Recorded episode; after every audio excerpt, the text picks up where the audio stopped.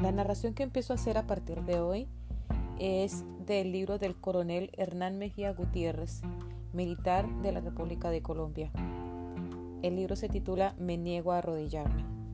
Espero que sea útil para las personas que no quieran o no puedan, porque hay muchas personas que no gustan de leer un libro, tengan la posibilidad de escucharlo y que se lleven una idea de lo que es vivir dentro de una guerra en un país tan conflictivo como lo es Colombia.